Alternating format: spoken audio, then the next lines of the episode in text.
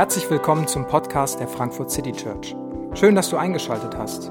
Wir wünschen dir viele inspirierende Momente beim Hören der Predigt.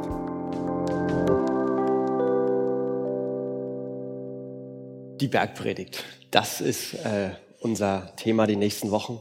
Äh, ich finde übrigens, die Deko ist richtig, richtig gut geworden. Äh, wer da die Idee hatte, zwei Daumen hoch, richtig cool. Ähm, die Bergpredigt ist äh, wahrscheinlich die die bekannteste äh, Predigt in der Geschichte der Menschheit, die, der bekannteste Text von Jesus selbst. Es ist für, vor allem für die Ethik bekannt, die darin enthalten ist. Also Jesus redet darüber, äh, über die Feindesliebe und alle Konzepte und überall, wo in der Philosophie die Idee der Feindesliebe äh, und Jesus als großer Lehrer der, der Nächstenliebe aufkommt, das kommt aus dieser Predigt. Ähm, das Vaterunser kommt in dieser Predigt vor. Ähm, wie gebetet werden soll, wie Jesus seinen Jüngern das Beten beibringt und vorlebt. Äh, es hat viele kleine Passagen. Wenn wir in den nächsten Wochen durchgehen, dann wird dir vielleicht manchmal auffallen, oh, den Satz habe ich schon mal gehört. Das ist doch auch ein Sprichwort geworden. Also es ist eine wirklich bekannte Predigt. Aber auch wenn sie nicht so bekannt ist, ähm, ist es überhaupt kein Problem, denn wir wollen äh, mit neuen Augen uns dem Ganzen stellen und uns fragen, was kann das für uns bedeuten? Und ich möchte nicht, dass die nächsten Wochen eine, eine Art Ethikvorlesung werden. Okay, Jesus hält hier eine, eine Rede darüber, wie man leben soll. Und jetzt fragen wir uns, wie wir so leben können. Das wird Teil davon sein.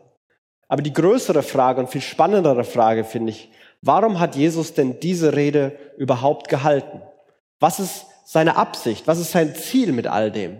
Warum redet Jesus über Feindesliebe? Warum betet er den Jüngern so ein Gebet wie das Vaterunser vor? Warum gibt Jesus diese Ideen seinen Jüngern mit? Es ist, ähm, und das finde ich, finde ich die interessante Idee dahinter, weil ich glaube, es die Ethik manchmal in Perspektiven setzen kann, die uns tatsächlich motivieren äh, und auch ein gewisses Stück an, an Freiheit bringen und geben können.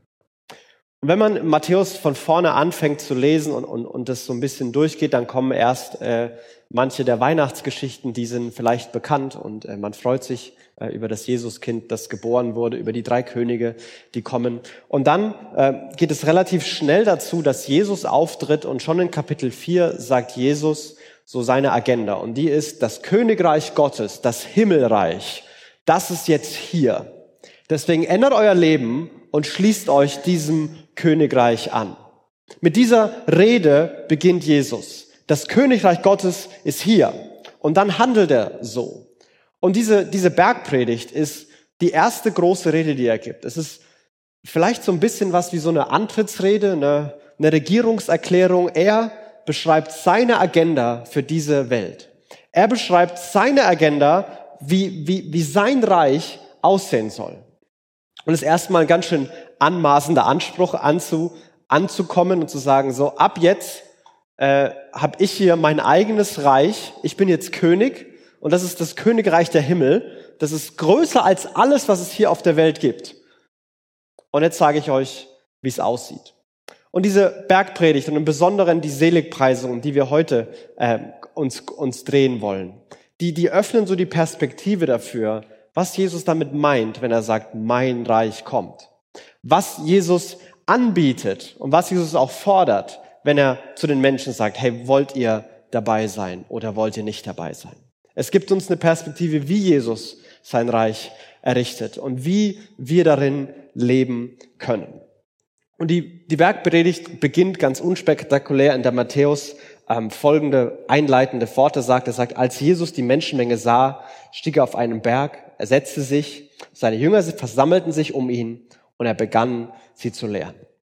Also Jesus geht auf diesen, auf diesen Berg und es ist eine relativ deutliche Anspielung zu vielem, was davor im Alten Testament, jüdische Leser hätten sofort gewusst, oh, auf dem Berg und neue Lehre, klingt nach Mose, klingt nach Israel, klingt nach Gott, der hier seinem Volk was weitergibt. Aber dann ist es nicht Jesus, der sagt, ich habe von Gott gehört oder äh, was ich euch immer schon mal sagen wollte, ähm, was Gott mir vorher gezeigt hat, sondern Jesus sagt, ich sage euch, ich beginne zu lernen. Er setzt sich hin als Zeichen, dass er die Autoritätsperson ist, die jetzt redet und seine Jünger versammeln sich um ihn Und er erklärt denen, die Interesse an ihm haben, die, die angefangen haben, sich für ihn und sein Königreich zu interessieren. Ja, was heißt das denn hier? Die Bergpredigt beschreibt, wie das Leben darin aussehen soll. Und Jesus selbst nimmt die zentrale Position. Er ist die zentrale Figur und die zentrale Person seines Reiches. Er ist nicht nur der Bote. Er ist nicht der Geschäftsführer. Er ist der, der Oberchef, der König in diesem Reich der Himmel. Und dann beginnt er, indem er diese, diese Seligpreisungen benennt. Und ich habe die mal versucht, äh, auf eine Folie zu machen. Ich hoffe, man kann das ungefähr lesen, ähm, weil ich uns ein paar Dinge zeigen möchte, die da drin stecken und die, glaube ich, Jesus versucht groß zu machen und zu erklären. Und ich weiß, dass darüber massenhaft Bücher geschrieben worden sind und ich habe jetzt noch 25 Minuten, um versuchen zu erklären, ähm, was damit gemeint ist. Ich werde mein Bestes geben, euch ein paar Schlagworte zu geben. Und ich möchte sie noch einmal lesen, so wie sie hier sind. Glücklich zu preisen sind die, die arm sind vor Gott, denn ihnen gehört das Himmelreich. Die trauern, denn sie werden getröstet werden. Die Sanftmütigen, denn sie werden die Erde als Besitzer halten. Die nach Gerechtigkeit hungern und dürsten, dürsten, denn sie werden satt werden. Die Barmherzigen, denn sie werden Erbarmen finden. Die ein reines Herz haben, denn sie werden Gott sehen. Die Frieden stiften, denn sie werden Söhne Gottes genannt werden. Die um der Gerechtigkeit willen verfolgt werden, denn ihnen gehört das Reich, denn ihnen gehört das Himmelreich. Und wenn man das so aus der Vogelperspektive anguckt, ohne äh, in einzelne Verse sich zu verlieren, dann äh, fällt auf, dass in dem, in dem ersten, also dem Vers 3 und dem letzten, dem Vers 10, die, die gleiche Formulierung ist. Also es heißt, denn ihnen gehört das Himmelreich. Und das ist eine gegenwärtige Zusage. Diejenigen, die arm vor Gott sind, die ihr, ihr spirituelles Bedürfnis, die das anerkennen und mit ihrem, mit ihrem spirituellen Bedürfnis sich an Gott wenden, denen gehört das Himmelreich die, die Gott vertrauen, die, die sich ihm zuwenden, die glauben, denen gehört es. Denen ist es, das ist jetzt schon eine, eine Realität, es ist jetzt schon da. Und dann macht Jesus dazwischen auf, was heißt es denn, in diesem Himmelreich zu sein? Und das ist alles mit, mit Zukunft formuliert. Die werden, sie werden, sie werden, sie werden, sie werden. Und von Anfang an gibt es eine Spannung aus gegenwärtigem Segen und zukünftiger Hoffnung. Jesus sagt, okay, es ist ab jetzt da und es beginnt schon was und es gehört euch schon. Aber das ist noch nicht vollendet. Da kommt noch was. Es ist schon jetzt, aber irgendwie auch noch nicht. Und das, was kommen wird, das, was sein Reich ultimativ ausmachen wird, ist, die werden getröstet werden. Denen wird die Erde gehören. Sie werden mit Gerechtigkeit gesättigt. Sie werden Erbarmen finden, sie werden Gott sehen und sie werden Söhne Gottes genannt werden. Das, was, das ist, was sein Reich ausmacht. Und darin steckt eine überragende Freude. Jedes Mal wiederholt Jesus dieses glücklich, glücklich, glücklich. Hey, ihr seid so beneidenswert. Euer Leben ist so voller Freude. Glücklich seid ihr, glücklich seid ihr. Und er, er will uns versichern, dass sein Reich überragende Freude mit sich bringt. Die Freude, getröstet zu werden, alles zu haben, Gerechtigkeit zu erleben, Erbarmen zu finden, Gott zu sehen und Gottes Kinder zu sein. Diese Freude bringt sein Reich mit sich. Das Reich, das da ist, ist so der Rahmen und das, was innen drin ist, was es zu erleben gibt, das beschreibt er in den Seligpreisungen dazwischen. wenn wir uns das vor Augen führen und wenn wir uns vielleicht in die Leute versetzen, ähm, die das zum ersten Mal gehört haben. Also Jesus hält diese Rede und sagt, glücklich seid ihr, wenn ihr trauert, denn ihr werdet getröstet werden. Glücklich die Sanftmütigen, denn sie werden die Erde besitzen. Dann, dann glaube ich, kann es zwei Reaktionen in uns auch heute noch geben. Vielleicht hattest du eine davon, als du es gelesen hast. Und vielleicht ist eine davon, dass, dass so, eine, so eine Sehnsucht in dir groß, du denkst dir, ja, so sollte die Welt sein. Genauso wünsche ich es mir.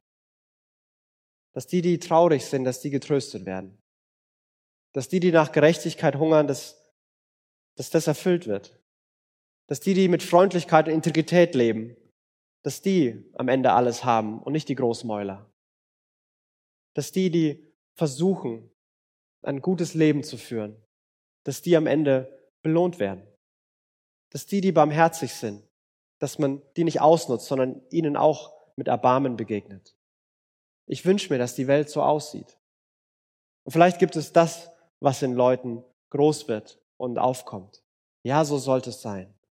Oh, wie schön wäre es, wenn die Welt so aussehen würde. Aber vielleicht gibt es da auch eine andere Reaktion. Und die hat viel mehr mit der Realität zu tun, wie wir sie erleben.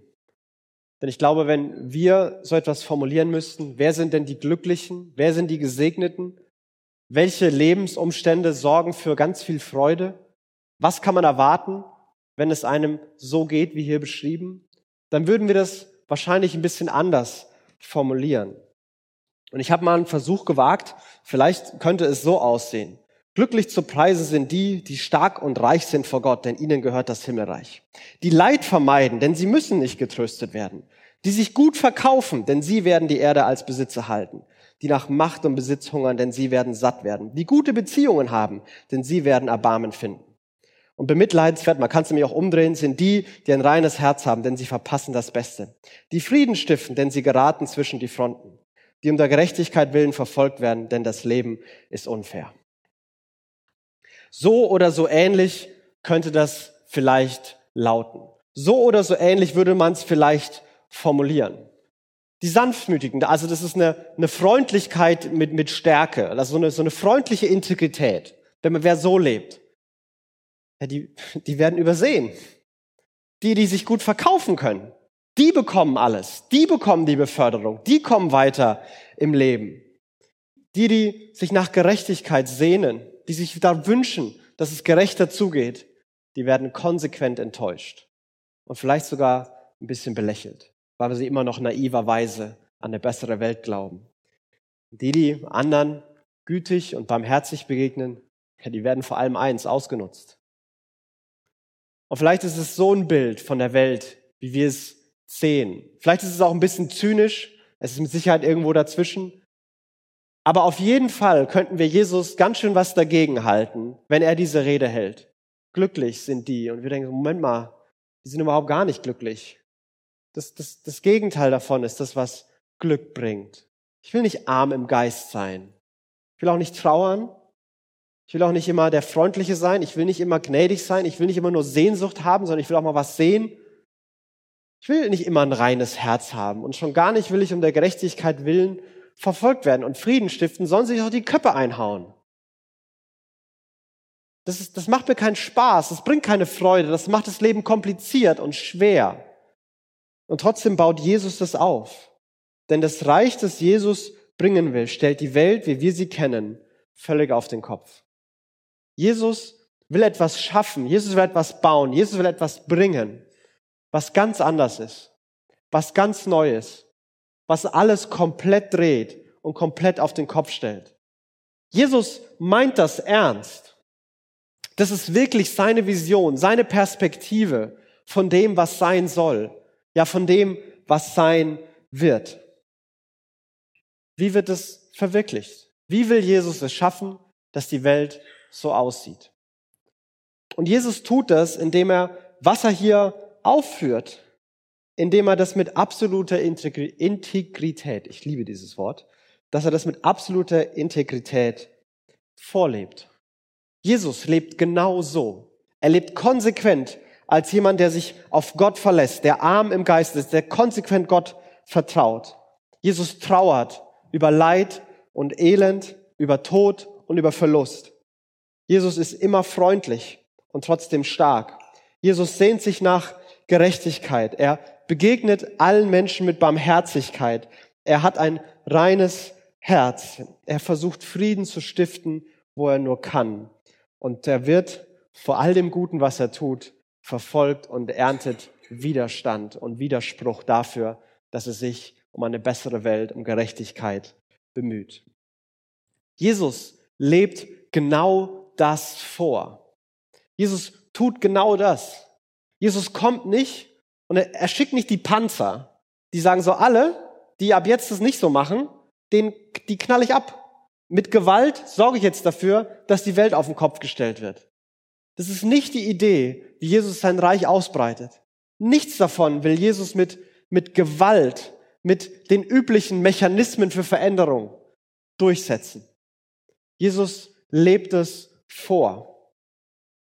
Und wenn wir das Leben von Jesus weiter betrachten und, und wenn wir weitergehen, dann, dann, dann kennen wir vielleicht, dass Jesus ähm, am Ende seines Lebens an einem Kreuz gestorben ist.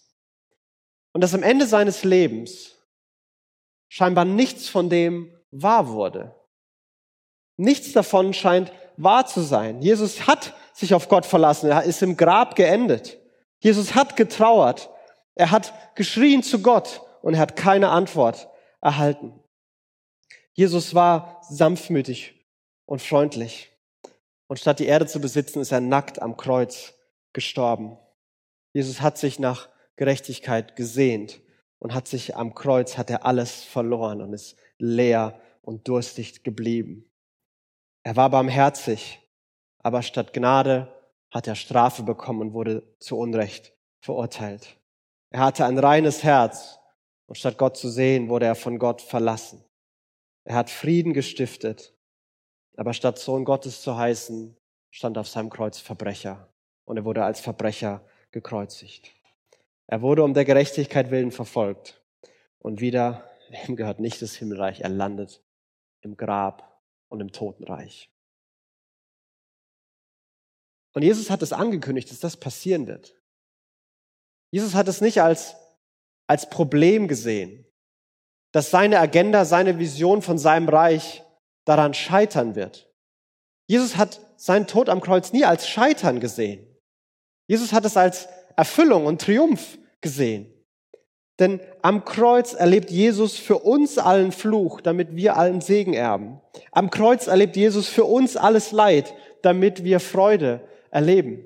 Jesus hat immer wieder betont, ich mache das für euch. Dieses Reich, das ich bringe, diesen Segen und diese Freude, die ich bringe, die muss man nicht mit Ärmel hochkrempeln, sich selbst erarbeiten, kämpfen und rennen. Man muss nicht ein, ein ethisch korrektes, gutes Leben führen, damit das passieren kann, damit Gott segnen kann, damit man getröstet wird, damit es gut verläuft. Nein, er sagt, ich mache das für euch. Und da, wo ihr nicht so lebt, da, wo ihr nicht nach meinen Werten lebt und deswegen auch nicht meinen Segen erntet, sondern wo ihr meinen Fluch ernten solltet. Für all die Arroganz, all die Ungerechtigkeit, all den Streit, all die Lüge, all die Härte, all die Schärfe, all die Kälte, mit der ihr lebt, mit der ihr einander behandelt. Manchmal bewusst und manchmal ganz unbewusst. Manchmal würden wir es wieder tun und manchmal tut uns leid, tut's uns leid. Aber trotzdem würden wir Freude und Segen verpassen, selbst wenn es keine Absicht ist. Die Freude ist kaputt. Selbst wenn ich was Dummes zu meiner Frau völlig unabsichtlich sage, ist der Abend gelaufen. Da ist kein glücklich seid ihr und Segen und, und Freude ist da. Aber Jesus sagt, ich lebe so. Aber statt dass ich auf meinem Segen beharre, auf meiner Freude beharre, gebe ich alles auf. Und ich bekomme das Gegenteil. Ich trage Fluch und Leid. Warum? Damit ihr Segen, damit ihr Freude erleben könnt. Und damit das, was ich hier sage, das sind nicht nur fromme Wünsche, wie ich mir die Welt, wie ich die Welt gerne sehen würde. Das ist nicht nur auf schweres, nicht schön, wenn, sondern das werden sichere Versprechen. So wird es kommen. Ich habe so gelebt. Ich hätte es verdient. Ich habe mein Leben gegeben. Und jetzt gehört euch das. Und dann ist Jesus auferstanden, um zu zeigen, Leute, das stimmt wirklich. Was ich euch gesagt habe, wie die Welt verändert werden soll, das passiert wirklich so. Und wenn wir jetzt angucken, wenn wir Jesus jetzt betrachten, Jesus hat sich immer auf Gott verlassen und er ist wirklich der König und ihm gehört das Himmelreich. Er, er war traurig, aber er hat ultimativen Trost, so viel, dass er uns alle trösten kann. Er war sanftmütig und ihm gehört die ganze Erde und das ganze Universum. Er hat sich nach Gerechtigkeit gesehnt. Er hat für viele Gerechtigkeit geschafft. Er war barmherzig und ist jetzt so voller Erbarmen, dass er alle mit Gnade überschütten kann. Er hatte ein reines Herz und jetzt sitzt er zur Rechten Gottes. Er hat Frieden gestiftet und er ist der ultimative Sohn Gottes. das Ding hat funktioniert. Jesus ist da wirklich. Was er versprochen hat und die Freude, die er ankündigt, die ist wirklich gekommen. Und Jesus breitet sein Reich aus. Damals schon und heute. Indem er genau so lebt, wie er es hier ankündigt. Indem er sich auf Gott verlässt. Indem er trauert, sanftmütig ist, barmherzig ist, Frieden stiftet, reines Herz strebt und sich nach Gott ausstreckt. Genauso hat Gott Jesus sein Reich gebaut. Das, der christliche Glaube, die, die Kirche, die die ganze Welt umspannt, dass überall auf der Welt Menschen an Jesus glauben, ist entstanden, weil Jesus genau so gelebt hat. Jesus hat keinen Krieg geführt.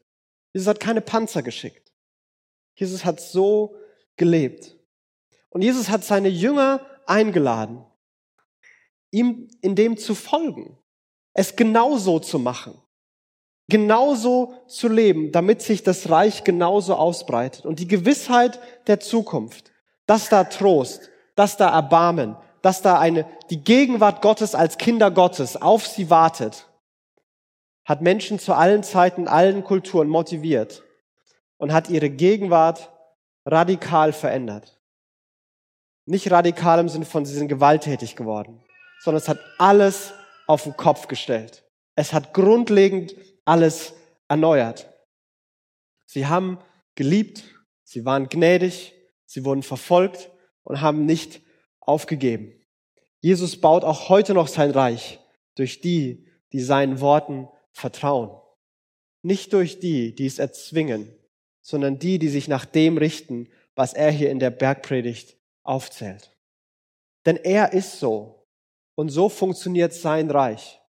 Und wenn wir dabei sein wollen, wenn wir Anteil an dem, an dem Segen und der Freude haben wollen, wenn wir sagen, wir wollen Jesus folgen, dann sind diese Seligpreisungen keine guten Ratschläge, wie man vielleicht ein gutes Leben führen kann. Nein, das sind das klare Vorgaben, wie christliches Leben auszusehen hat, wie die, die den Namen Gottes für sich beanspruchen, wie die zu leben haben. Das ist eine, da, daran haben wir uns zu orientieren. Sonst, sonst sind wir nicht an den Fußspuren von Jesus unterwegs, der das selbst vorgelebt hat und der das selbst so machen will. Und ich möchte jetzt noch einmal ein paar kurze Gedanken zu all den einzelnen ähm, Seligpreisungen weitergeben. Und ich glaube, es gibt für jeden von uns, für, zu jedem dieser Sätze zwei Ebenen. Und die eine ist eine, die, die will uns herausfordern, weil unsere Leben oft nicht so sind. Und sie kann uns vielleicht ermahnen und, und, und herausfordern für eine Veränderung. Und auf der anderen Ebene wird sie uns ermutigen. Weil viele von uns streben nach dem, sehnen sich danach, sind vielleicht bereit aufzugeben, weil die Hoffnung klein geworden ist. Und ich hoffe, dass es eine Ermutigung in uns groß wird, genauso weiterzuleben. Glücklich zu preisen sind die, die arm sind vor Gott, denn ihnen gehört das Himmelreich. Glücklich sind die, die, die mit ihrem spirituellen Bedürfnis, mit ihren Grenzen zu Gott kommen und sich auf ihn verlassen. Aber so oft leben wir oder versuchen wir Glauben mit, mit Stärke. Wo versuchen wir aus unserer eigenen Kraft Glauben, Christsein zu leben? Wo verlassen wir uns auf unsere theologischen Erkenntnisse, unsere Gaben und Fähigkeiten? Unsere Methodik, Dinge zu verändern und zu entwickeln, unsere Künste, Gespräche zu führen, unsere Empathie. Wann, wo verlassen wir uns auf diese Dinge, auf unsere eigenen Kräfte? Und wo verlassen wir uns auf Gott? Ich glaube, ein, ein guter Indikator dafür, jedenfalls bei mir, ist, wie oft ich bete und wenn ich bete, wie ich bete. Denn Bet, Gebet ist das ultimative Kennzeichen von Gott. Ich kann es nicht, du musst es tun. Ich bitte nicht, weil ich eben noch so, ich schaff das eh, aber Gott, wenn du Zeit hast, um auf Nummer sicher zu gehen, mach mal mit. Sondern, hey Gott, du, du musst es tun. Bitte mach das. Ich brauche dich. Wo, wo sehen wir das? Oder wo trauen wir uns selbst zu viel zu? Aber Jesus zu vertrauen und Jesus beim Wort zu nehmen und sei es manchmal noch so naiv auf den ersten Blick, lohnt sich, denn er wird seine Versprechen halten. Er wird alle seine Versprechen halten. Seine Versprechen sind in dieser Spannung von, die sind jetzt schon da und die kommen noch. Und manche sind jetzt schon da, manche werden noch kommen. Manche sind irgendwie dazwischen. Aber Jesus wird jedes Versprechen halten. Und sein Leben und seine Auferstehung sind Beweis dafür. Und da, wo wir uns auf ihn verlassen, da werden, da werden wir nicht enttäuscht werden. Glücklich zu preisen sind die, die trauern, denn sie werdet getröstet werden. Glücklich sind die, die trauern. In dieser Welt gibt es Gründe, traurig zu sein. Es gibt Verletzung und Gebrochenheit. Es gibt Leid, Schmerz und Tod. Es gibt Ungerechtigkeit. Und das sind Gründe, traurig zu sein. Traurig zu sein ist die richtige und gute Reaktion darauf. Abzustumpfen, wegzusehen, das als normal anzuerkennen. Wo, wo, wo, wo denken wir so? Wo, wo, wo schauen wir schon gar nicht mehr hin? Weil wir, weil wir abstumpfen, weil wir es leid sind, traurig zu sein. Oder wo vergessen wir, dass da vielleicht ein Trost auf uns wartet und verlieren uns in Selbstmitleid, in Opferrollen. Immer passiert mir das. Das wird nie anders. Nein, da, da gibt's einen Trost, der kommen wird. Jesus wird unvergängliche Freude bringen, weil er die Vergänglichkeit überwunden hat. Worauf immer du trauerst, wie viele Jahre du auch schon trauerst, und vielleicht wirst du noch Jahre trauern. Alles, was verloren ist, alles, worüber Tränen geweint wurden, alles, was zerstört wurde, wird geheilt, wird erneuert, wird zurückgegeben, wird wiedergesehen.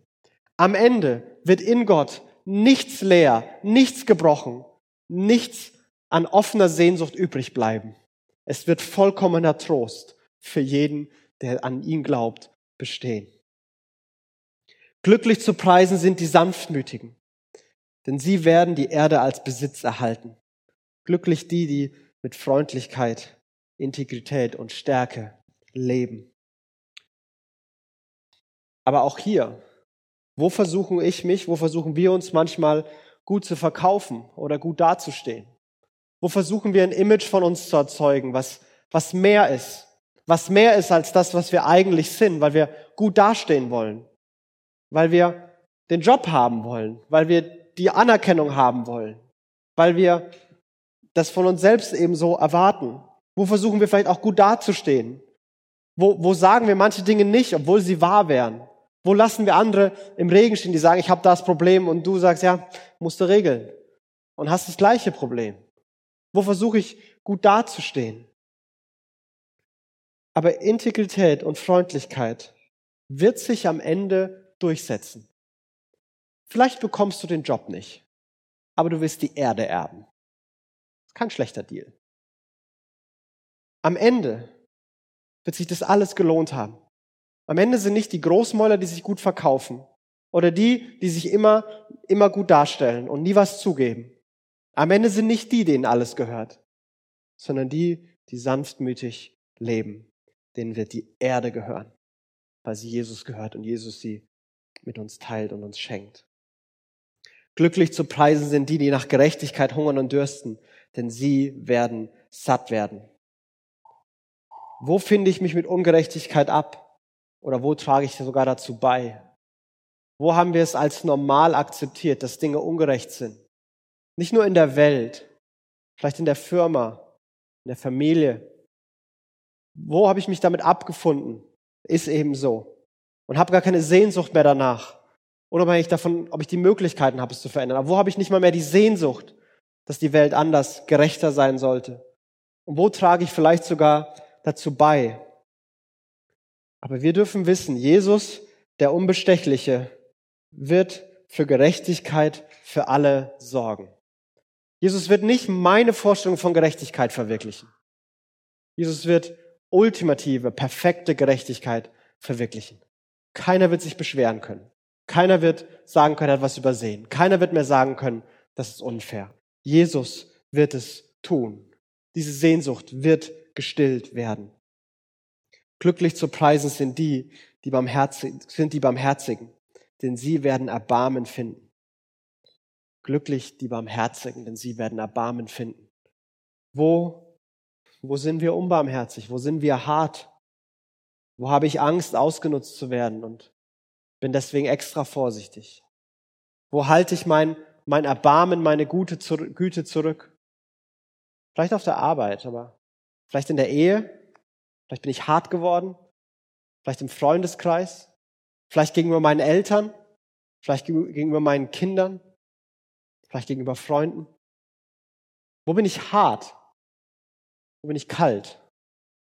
Wo bin ich nicht mehr barmherzig? Wo habe ich Angst, ausgenutzt zu werden? Aber da, die von uns, die barmherzig sind, die gütig sind, die, die Leuten schon viel zu lange geholfen haben, Jesus begegnet uns in Ewigkeit mit Gnade und Barmherzigkeit. Am Ende wirst du viel mehr Gnade und Barmherzigkeit empfangen haben, als du jemals in deinem Leben austeilen kannst. Jesus wird dich mit Gnade und Barmherzigkeit so überschütten und in Ewigkeit behandeln. Du hast keine Chance, das leer zu bekommen. Jesus wird uns für immer gnädig sein. Glücklich zu preisen sind die, die ein reines Herz haben, denn sie werden Gott sehen. Die sich darum bemühen, dass, dass ihr Herz im, im Einklang mit, mit dem ist, was Gott will. Welche Sehnsüchte und Gedanken muss ich mit Jesu Wahrheit hinterfragen?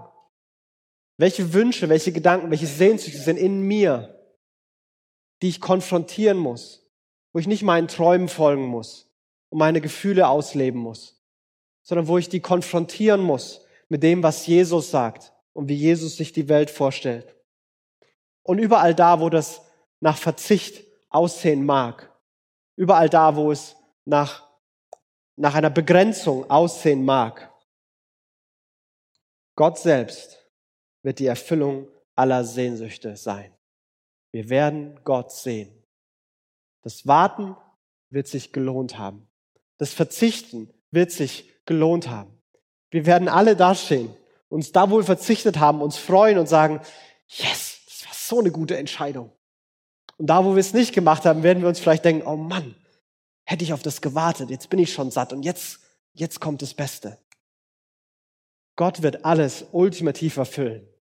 In dieser Welt werden Sehnsüchte offen bleiben, bei jedem von uns. Da werden Wünsche offen bleiben, gute Wünsche bei jedem von uns. Da werden schlechte Wünsche da bleiben, die wir konstant versuchen müssen, in den Griff zu kriegen und nicht auszuleben, weil wir sonst alles um uns zerstören. Aber Gott selbst wird am Ende alles erfüllen und die Erfüllung selbst sein. Glücklich zu preisen sind die, die Frieden stiften, denn sie werden Söhne Gottes genannt werden. Die Frieden stiften. Wo stiften wir Frieden oder anders, wo löse ich Streit aus? Und vielleicht sind es immer nur Missverständnisse. Und du sagst, ja, die missverstehen mich alle.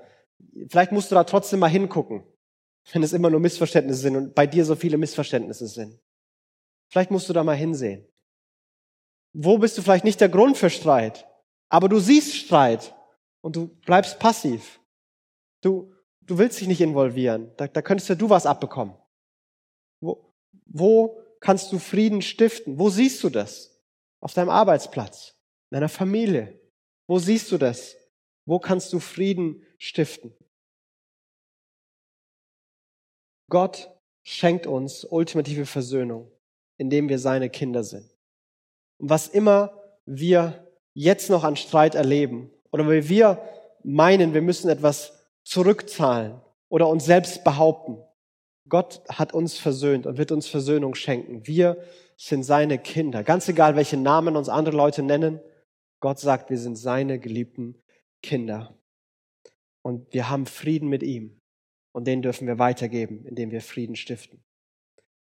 Und dann sagt Jesus diesen letzten Absatz, der irgendwie kompliziert ist aber trotzdem da ist.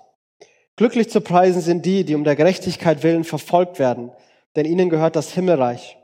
Glücklich zu preisen seid ihr, wenn man euch um meinetwillen beschimpft und verfolgt und euch zu Unrecht die schlimmsten Dinge nachsagt.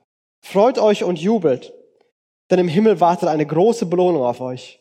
Genauso hat man ja vor euch schon die Propheten verfolgt. Das ist vielleicht der Teil, wo ich mir nicht denke, ja, so sollte die Welt sein. Aber Jesus sagt, so ist die Welt. Und zu allen Zeiten waren Christen herausgefordert, an Jesus festzuhalten, ihrem, an ihrem Glauben festzuhalten.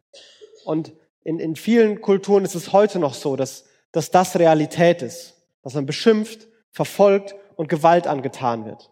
Wenn du dich dafür interessierst, es gibt Open Doors, hat eine Website, da findest du alle möglichen Geschichten und alles mögliche, was in der Welt passiert. Aber wir lesen da leicht drüber. Wir denken sehr, ja, okay, bei uns ist es nicht. Mir hält keiner die Pistole am Kopf und sagt, so, du hörst jetzt auf, Christ zu sein, gehst nie wieder in die Kirche sonst. Ist mir jetzt noch nicht passiert. Ich weiß nicht, wie vielen Leuten das hier in Deutschland passiert ist. Aber genauso bin ich herausgefordert, ähm, an Jesus festzuhalten. Ich glaube nicht, dass wir angegriffen werden mit Pistolen am Kopf. Wir werden mit so vielen Möglichkeiten, so viel schönen, so viel wichtigen Dingen langsam erstickt. Bis es keine Rolle mehr spielt. Bis wir es vergessen haben. Bis wir uns so in allem Möglichen verloren haben, dass Jesus, was er tut und was er sagt, kaum noch eine Rolle für uns spielt. Wo verliere ich Jesus und die zukünftige Belohnung aus dem Blick?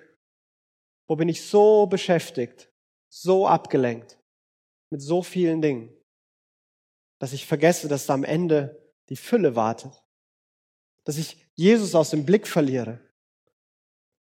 Und wenn wir nur danach streben, nach diesen Seligpreisungen zu leben und das zu Methoden erheben, ich glaube, dann werden unsere Leben grandios scheitern.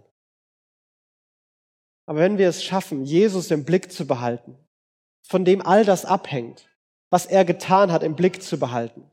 Dass wir im Blick behalten, dass er am Kreuz seine Freude aufgegeben hat. Und dass er seinen Segen aufgegeben hat. Sein Leib gebrochen wurde und er zerstört wurde.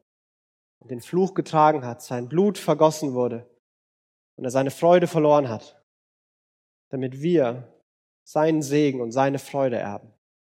Wenn wir sehen, wer er ist und wie er gelebt hat und was er, dass er das für uns getan hat, dass er auferstanden ist und dass wir mit ihm in Beziehung stehen, dass das wirklich stimmt, dann kann in uns Hoffnung und Stärke groß werden, die uns so leben lassen kann.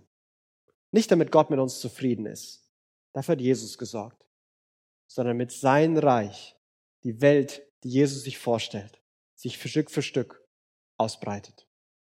Darum sagt Jesus das. Und danach wollen wir streben und dazu lädt Jesus uns ein. Ich möchte gerne beten und ich möchte ein Gebet sprechen, das ähm, Franz von Assisi vor vielen Jahrhunderten einmal formuliert hat. Die Band kann gern schon nach vorne kommen, äh, auch die Abendmahlshelfer und der Band austeilen.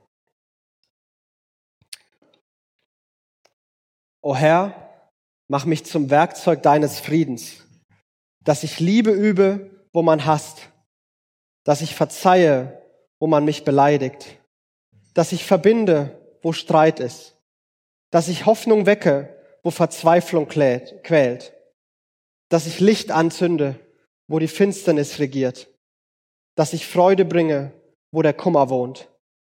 Herr, lass mich trachten, nicht, dass ich getröstet werde, sondern dass ich tröste nicht, dass ich verstanden werde, sondern dass ich verstehe. Nicht, dass ich geliebt werde, sondern dass ich liebe. Denn wer dahin gibt, der empfängt. Wer sich selbst vergisst, der findet. Wer vergibt, dem wird verziehen. Und wer stirbt, erwacht zum ewigen Leben. Amen. Wir hoffen, die Predigt hat dich inspiriert. Wenn du uns kennenlernen möchtest, dann schau einfach mal auf unsere Homepage www.frankfurtcitychurch.de oder besuche uns in unseren Gottesdiensten. Bis dann!